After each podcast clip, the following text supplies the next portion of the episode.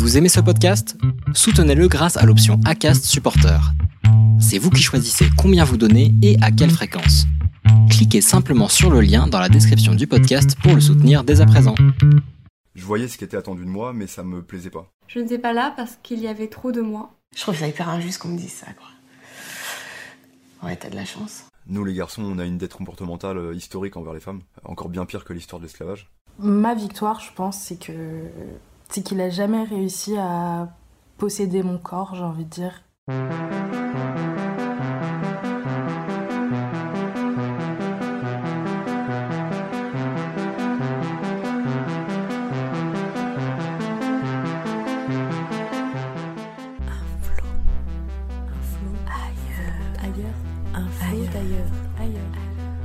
ailleurs, un flot d'ailleurs, un flot d'ailleurs.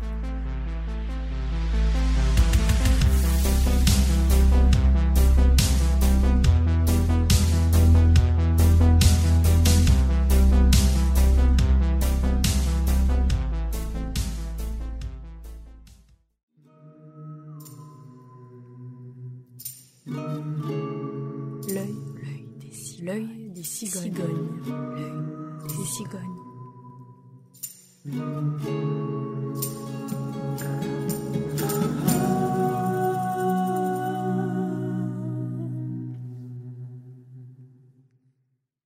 Je m'appelle Yuna Le Ambrosini, j'ai 21 ans. Voilà, j'habite à Paris. Je suis au cours Florent.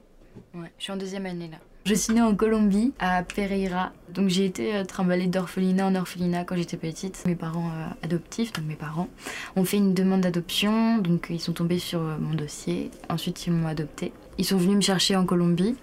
J'avais 3 ans. Le lendemain de mon anniversaire. ils voulaient arriver le jour même, mais ils ont eu un problème à l'aéroport. On était au Bienestar à, à Bogota, la capitale de la Colombie. Donc mes parents m'attendaient dans une salle. J'étais avec mon avocate colombienne qui m'a invité à aller voir euh, rencontrer mes parents euh, euh, adoptifs, pardon. C'est la première fois que je rencontrais euh, donc ces, personnes-là. Je les avais vues en photo déjà. Je sais que ça m'a fait un bien fou en fait quand je les ai rencontrés, parce que je, moi j'a- j'attendais ça depuis longtemps, vraiment longtemps. Et donc là j'avais cette chance en fait de rencontrer cette famille, de- d'intégrer aussi cette famille quand je les voyais, je, enfin, je voyais qu'il qu'il y avait de l'amour euh, à donner, voilà. Et c'était super en fait. euh. Même si j'étais encore trop petite pour m'en rappeler, je me rappelle quand même au fond de moi que c'était, euh, enfin que quelque chose qui m'a soulagée et qui m'a fait beaucoup de bien et qui, qui, qui m'a dit en gros voilà c'est ta nouvelle vie et, maintenant tu vas être heureuse. On a visité la Colombie, moi je me rappelle pas du tout parce que j'étais trop petite, malheureusement. Ensuite, au bout de deux semaines, on est rentré en France et j'ai fait ma petite vie avec mes parents en France. Alors ça, c'est euh, bah, quand mes parents euh, sont venus m'adopter en Colombie. C'est le premier jour. C'est euh, le jour où j'ai rencontré ma famille. Cette photo, je l'adore parce que on voit dans le regard de ma mère que, qu'elle est fière. Elle a les larmes aux yeux et tout. C'est vraiment pour moi une personne en qui j'ai une totale confiance. Ma mère, quand j'étais petite et que je disais que j'étais d'origine colombienne, souvent elle me disait les gens sont pas obligés de le savoir. Et comme ma mère me ressemble beaucoup, c'est vrai que quand moi je dis que j'ai été adoptée, les gens ils se disent ah bon, euh, enfin ça se voit pas quoi. Là j'ai cette chance de ressembler à ma mère euh, physiquement. Enfin ça a été euh, plus facile un petit peu.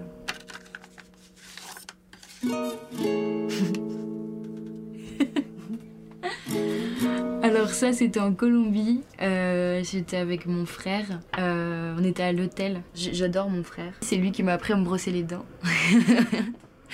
Et j'étais trop fière de le voir se brosser les dents. Et on, a une vidéo comme ça où je suis là, j'essaie d'imiter ce qu'il fait et je, suis, je, fais n'importe quoi. Mais, mais je suis juste contente parce que j'arrive à l'imiter. C'est une des premières photos que j'ai avec mon père. C'est mon père filmait tout le temps en Colombie et euh, donc euh, il n'y a pas beaucoup de photos ou de vidéos où je suis avec lui. Et ça, c'est une de- des photos. Elle me fait trop rire. On dirait que j'ai moins d'un an et qu'il essaie de m'apprendre à marcher.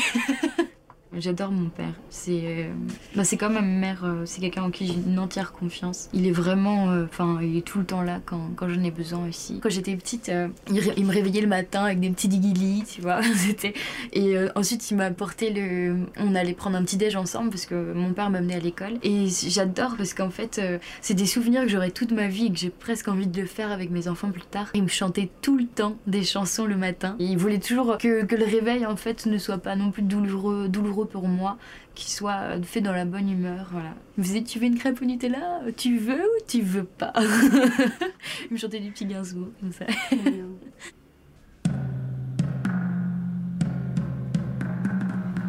On a une très mauvaise image en fait de la Colombie, enfin des Colombiens en général. Et c'est vrai que je l'ai, je l'ai, je l'ai, beau- enfin, je l'ai très mal vécu euh, quand, quand j'étais plus petite. J'avais 3-4 ans, à l'école on me disait ouais t'es né dans du caca, euh, nanana, enfin... euh, c'est un peu dur à accepter parce que c'est genre les critiques que tu as quand t'es gosse et, puis après ça, ça a augmenté, ça a continué avec notre langage plus jeune. J'avais des amis voilà, avec qui j'ai encore euh, des contacts, hein. je les vois encore, voilà, on fait des soirées ensemble des fois, c'est super. Mais euh, j'avais quand même plein de, petits groupes de gens qui, qui m'acceptaient pas en fait. Euh, en plus, j'ai vécu à, à Corée. C'est une ville de 2000 habitants. C'est au fin fond de la Bretagne. J'étais la seule petite marron. J'étais la seule euh, petite colombienne, euh, la seule, entre autres, étrangère. Par, là, j'entends euh, être née dans un autre pays. Pas juste avoir la couleur ou le faciès un peu différent et être née en France. Et j'avais un groupe de personnes voilà, qui, qui passaient leur temps à me critiquer par rapport à ma couleur de peau, au pays de, de là où je venais. C'était ah, ton nez il est pas comme nous, ta peau elle est pas comme nous, t'as des yeux ils sont pas comme nous, t'as rien comme nous en fait. Et moi qui je recherchais absolument à essayer de, ressembler à quelqu'un en soi, parce que j'étais tellement différente de tout le monde, je me disais, c'est bizarre au final, euh, c'est vraiment bizarre et j'ai toujours grandi avec ça. C'était très méchant des fois. hein. J'ai déjà été enfermée dans les toilettes, on me balançait du papier, euh, du papier mouillé euh, sur moi, quoi. Enfin, j'ai eu plein de trucs comme ça, on me marchait des fois sur les pieds. J'ai eu plein de remarques du style euh, Ouais, comme t'as été adoptée, c'est parce que personne voulait de toi et crois pas que maintenant quelqu'un a envie de toi, c'est juste que t'es tombée dans une famille au hasard, euh, crois pas qu'il voulait de toi. C'est normal qu'on me traite de pute parce que comme je suis colombienne, c'est forcément le cas. J'arrive pas du tout à me défendre par la parole. J'ai- toujours vu les choses par la violence, mais je suis incapable aussi d'être violente envers quelqu'un. En fait, moi, dès que je commence à, répondre ou à me défendre, euh, je vais bégayer, donc je vais être ridicule. hein. J'ai essayé une fois, c'était une catastrophe. du coup, c'est- il y a eu des moqueries par rapport à comment je me suis défendue, donc c'était encore pire. J'étais dans une école où déjà, on me voyait comme étant différente, physiquement. Et en plus, on rajoutait quelque chose derrière, c'est-à-dire qu'on venait me chercher pendant mes cours, par exemple mes cours de maths, euh, pour me dire Yuna, va voir, enfin, il faut que tu ailles voir ma- Madame Machin, je sais plus comment elle s'appelle. Celle- Celle-là, genre. je sais comment elle s'appelle, mais. euh, Et ensuite, j'avais euh, pendant une heure un rendez-vous avec elle, euh, et c'était insupportable parce que je devais jouer avec des Playmobil, euh, raconter des histoires. Elle avait fait un compte rendu à ma mère en disant que ça se voyait quand même que j'étais traumatisée par l'adoption, par l'abandon, enfin voilà. Mais c'était pas positif en fait, c'était toujours négatif et. Et en fait, je pense qu'elle voulait pas, elle se rendait pas compte que moi j'étais très bien dans ma famille. Je n'ai pas besoin d'aller voir des gens pour expliquer, raconter ma vie alors que j'en ai pas envie en fait. Si j'ai pas envie de parler de ma vie, je le fais pas, je, suis pas, obligée de rien. Moi, je voulais que ce soit un laisser mon passé derrière moi parce que je voulais vraiment rentrer en phase de résilience et euh, même si je m'en rendais pas compte quand j'étais petite mais je, savais que je voulais euh, je voulais vraiment euh, être bien en fait là où j'étais et, et je savais que c'était pas ce suivi là qui allait me rendre bien c'était être entourée qui allait me rendre bien et heureuse la vie, elle aurait pu se passer sans moi. Les gens, en fait, ils sont pas, ils ont, ils ont pas besoin de moi. Et je leur, enfin, je vis très mal, ça, ce, truc-là. Ouais, j'ai tendance à soit euh, à m'attacher beaucoup trop, trop, trop vite, mais vraiment, genre, euh, pour moi, je peux aimer, mais très, très rapidement. Euh, et, et je peux aussi me défaire de la personne du jour au lendemain, quoi. C'est-à-dire que du jour au lendemain, je peux me lever et faire, oh non, enfin, j'ai pas envie, en fait. Je sais que c'est dû à, cette adoption, c'est ce, manque de confiance et ce peur de l'abandon euh, tout le temps en fait. C'est tout le temps j'ai peur d'être abandonnée, que ce soit en amour ou en amitié, j'ai tout le temps peur de ça.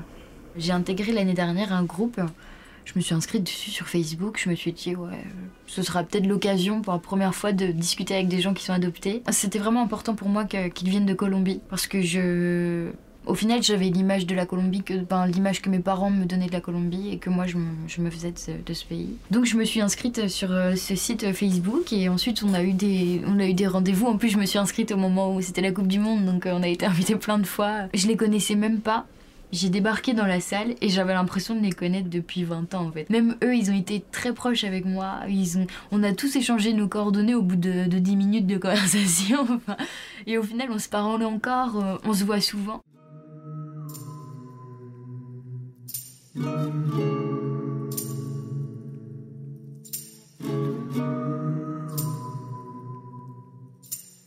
Tous les enfants adoptés ne sont pas des, des fous. Parce que L'année dernière, on m'a fait une reproche comme ça. Enfin, j'avais une copine, une copine qui, euh, qui devait parler de c'était un exercice de théâtre, elle devait parler de son ex-copain. Et en fait, sa première réaction a été de dire Ouais, il a, été adopté, donc forcément c'était un fou et tout. Et en fait, genre, moi, ça m'a trop blessée parce que je me suis dit Enfin, je suis pas folle en soi. C'est pas parce qu'on a un vécu différent et, un peu dur, on va pas se le cacher. On nous a arraché quand même quelque chose de, notre enfance. Mais c'est pas pour autant que ça veut dire qu'on est fou en fait. On est des gens tout à fait normaux en soi et puis on, ne demande que ça en fait, d'être intégré et, de, vouloir être aimé pour ce qu'on est et de pas être jugé ça. Genre, par exemple, je déteste moi quand je dis que je suis adoptée et que les gens ils sont là, genre, oh merde, oh vraiment, je suis désolée et tout. Mais genre, le fait que tu me dises que t'es désolée, ça me met mal à l'aise en fait. Parce que moi en soi, je suis pas désolée. voilà, c'est-à-dire, je vais pas te faire, oh tu es blond, oh non, je suis trop désolée.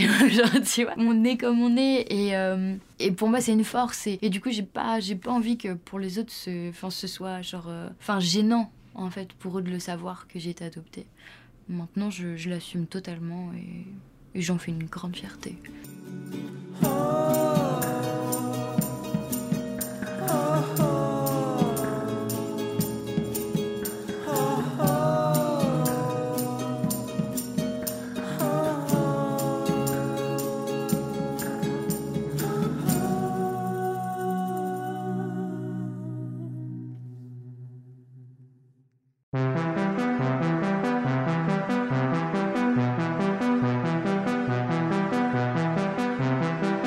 Tu viens d'écouter le septième épisode d'Un flot d'ailleurs. Merci à toi Yuna pour ta participation. Cet épisode est né d'une collaboration avec l'association La Voix des Adoptés et aujourd'hui il est produit par Rester dans le flot. Il a été réalisé et monté par Amandine Clément, à l'image Thomas Pilch, au son Baptiste Burlot, à la composition musicale Adam Leroy. Les illustrations de l'épisode sont réalisées par Anna Corteval. Si tu souhaites voir cet épisode en images et en son, je t'invite sur mon site web d'ailleurs. Tu peux également me rejoindre sur Instagram sur le compte de Rester dans le Flow podcast ou mon compte personnel ailleurs a.2leurs. Si tu souhaites soutenir un flow d'ailleurs, tu peux laisser un avis 5 étoiles sur la plateforme d'écoute de ton choix. Promis, ça ne te prendra pas trop de temps et ça nous encourage grandement à continuer. Merci à toutes les personnes qui nous ont fait des très jolis retours. À bientôt et n'oublie pas, ailleurs c'est ici et maintenant.